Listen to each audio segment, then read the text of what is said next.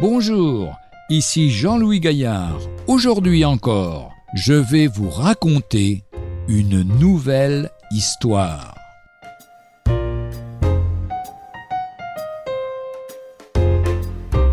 La retraite. En plus de son travail accompli durant la semaine, un artisan était disposé aussi à travailler le samedi quand il le fallait.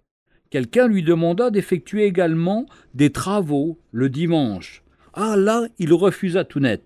Moi, le dimanche, je ne travaille que pour le Seigneur. Pourquoi interrogea l'autre en plaisantant. Paye-t-il mieux? Avec bon sens et une pointe d'humour, il répondit. Ah, ce n'est pas tellement la paye, mais c'est la retraite. Il n'y a pas plus sûr que celle-là. Il voulait parler évidemment de la retraite éternelle, celle que Dieu réserve dans son ciel de gloire à tous ceux qui se confient en Jésus-Christ et désirent lui être fidèles.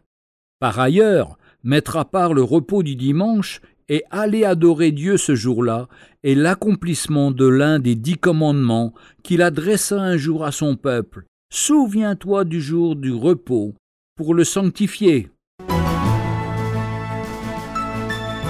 Retrouvez un jour une histoire sur www.365histoire.com.